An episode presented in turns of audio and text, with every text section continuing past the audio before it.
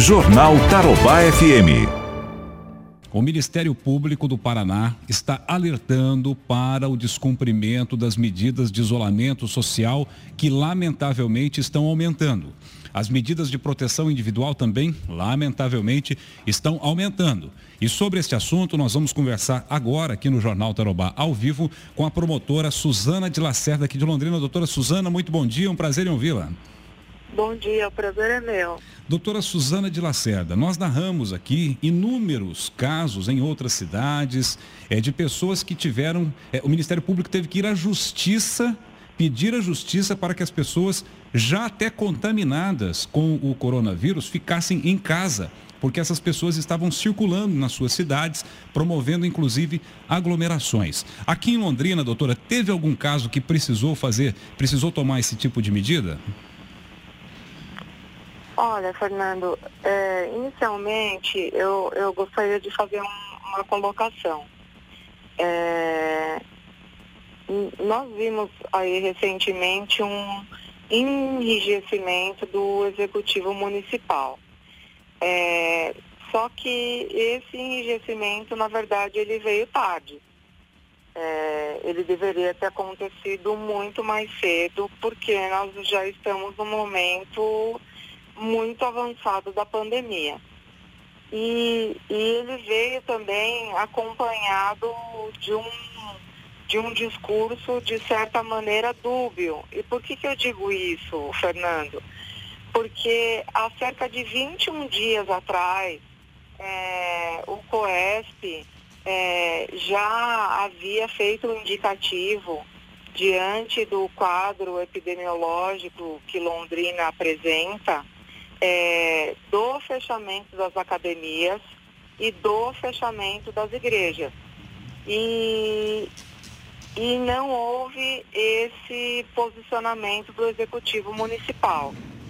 É, a justificativa de eventualmente é, existir um decreto do governo permitindo é, a abertura de academias ou abertura de igrejas é, não justifica isso, porque a decisão do Supremo Tribunal Federal ela deixou clara que cabe ao, ao gestor local, é, pelo princípio da precaução, ou seja, de proteger a sua população, estabelecer medidas é, mais restritivas no tocante a não permitir determinadas atividades.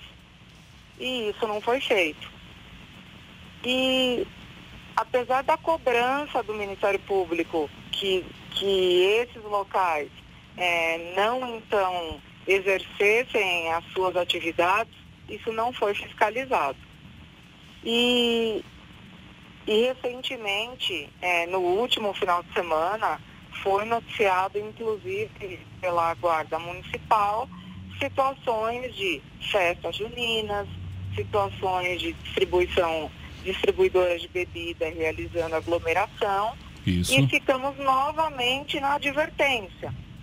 É, sendo que já havia um decreto estabelecendo multa e o próprio Código de Posturas já possibilitaria até a cassação do alvará. Então, é, toda essa sensação de que é, pode não acontecer nada também possibilita que as pessoas é, descumpram as regras sanitárias. Exatamente, doutor. Eu concordo com isso. Obviamente que cada um, no momento da pandemia, tem que fazer o seu papel. Não é só papel do poder público. Todos nós individualmente, temos que obedecer às medidas de segurança e cuidar de si e do próximo. Isso é fato. O poder público não vai poder fazer tudo isso sozinho. Agora, algumas medidas deveriam ter sido tomadas há algum tempo. E é exatamente nesse período que a senhora mencionou que nós vimos um acréscimo violento do número de casos, em que pese nós tenhamos testagem e tudo mais, isso aí é natural, mas é que houve uma negligência, que houve também um afrouxamento na fiscalização, eu concordo também. Já naquele momento, quando eles anunciaram as primeiras medidas, já tinha que fechar o estabelecimento que estava infringindo, porque a gente vê, né, doutora Suzana, jovens e mais jovens, aqueles que são, pelas pesquisas, assintomáticos, carregando, é, disseminando o vírus dentro de suas casas, é, levando para o pai, para a mãe, para o avô, para a avó, e aí não tem controle. Aí como é que você vai controlar cada residência, né? Agora, essa sensação de impunidade, essa sensação de que a coisa afrouxou, realmente me parece que paira no ar. Agora, que medidas individualmente as pessoas podem, podem sofrer, né? que sanções elas podem sofrer de acordo com a legislação? Olha, é, veja só, eu não, eu não vou entrar na questão aí administrativa. É, o que as pessoas têm que. Eu vou, eu vou, eu vou entrar na questão criminal, né? É, na segunda-feira, eu e o promotor do juizado especial criminal, que é o responsável, então, para é, dar andamento a esses delitos, nós vamos nos reunir com todas as forças de é, segurança e procurar estabelecer um fluxo acerca disso, é, para que a gente possa dar agilidade até a questão das punições. É, então, por exemplo, é, a pessoa que vai ao posto de saúde, que é notificada que ela tem que ficar em casa até o resultado do exame e que ela não pode sair de casa. Se ela circular, ela vai estar respondendo ao artigo 268 do Código Penal. Se ela não obedecer, pode acontecer igual meu colega fez lá em Biporã. Eu posso entrar com uma medida impondo que ela fique em casa, ela vai pagar multa se ela sair de casa, além do processo criminal. Isso é um exemplo.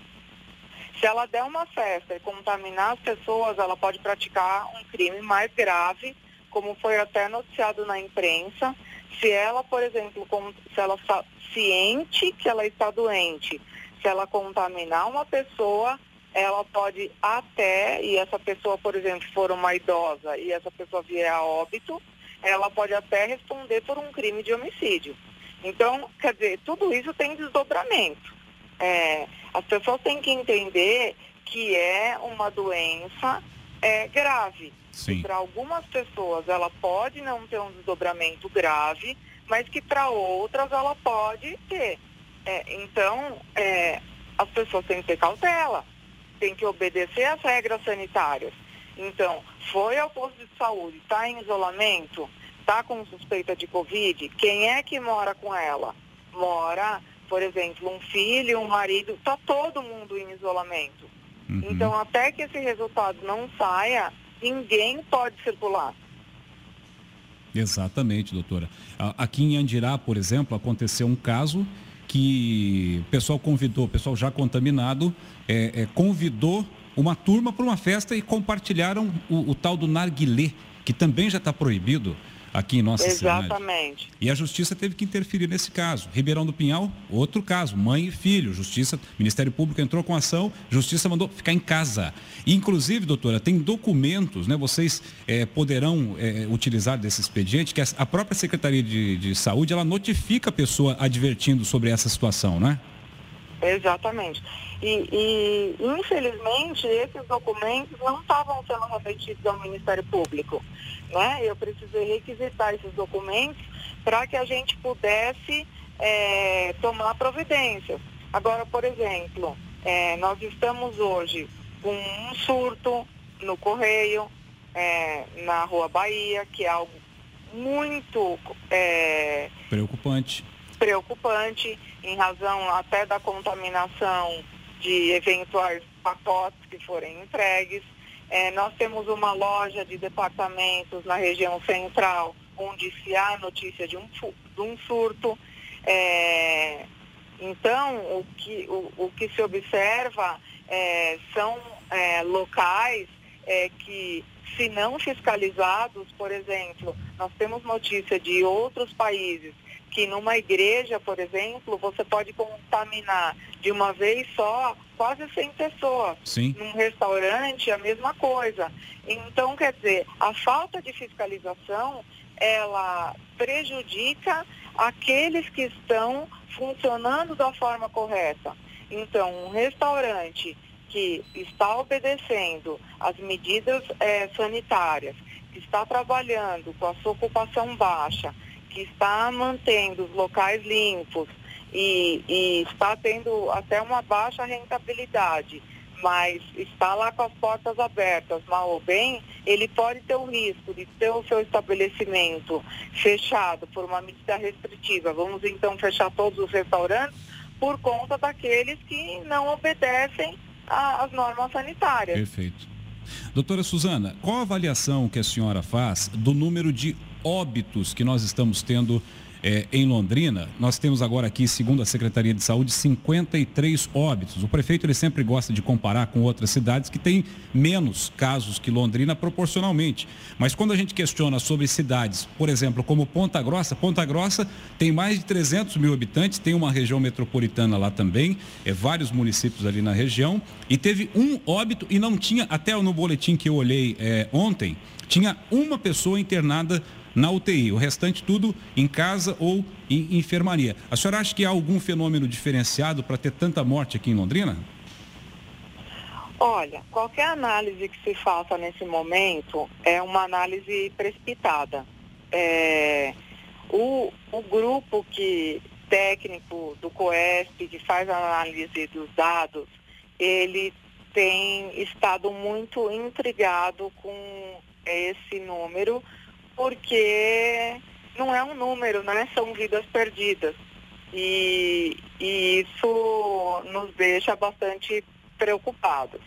É, o que nós observamos, e isso é importante é, é, ponderar, é que os nossos óbitos, é, via de regra, são de pessoas muito é, idosas, e aqueles que aparentemente são de pessoas novas, é, há situações que não se pode publicar de doenças imunodepressivas, Exato. mas que são pessoas que seriam portadoras dessas situações.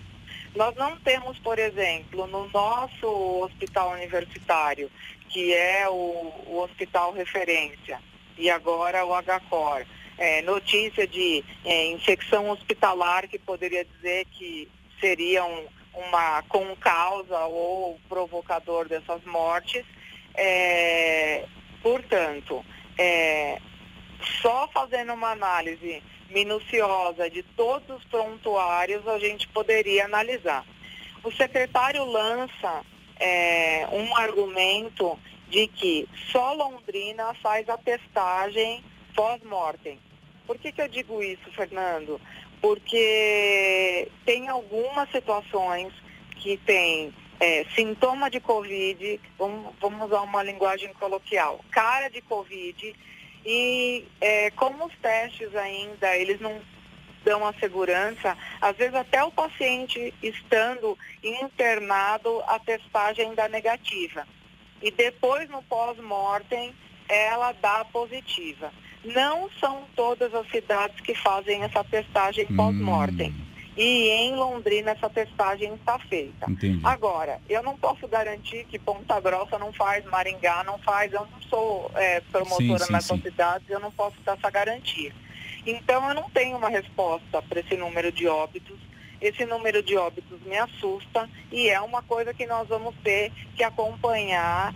É, a própria Secretaria de Estado diz que vai acompanhar isso de perto e, de repente, que isso seja, após a Covid, algo que nós tenhamos como lição para o que, que nós precisamos melhorar e investir na pensão básica de saúde do londrinense para que é, nós tenhamos londrinenses mais saudáveis é, e então é, possamos investir naquilo que a gente chama de atenção primária, para que nós tenhamos menos diabéticos, menos hipertensos, é, menos cardiopatas, uhum. que isso sirva de algo que nos dê uma lição. Muito bem Porque que, vou dar um exemplo hipotético. Por que, que no Panissa tem tanto cardiopata ou porque na, no, na, na, na Gleba Palhano tem tanto diabético? E o que, que a gente pode fazer enquanto medida profilática para mudar essa realidade?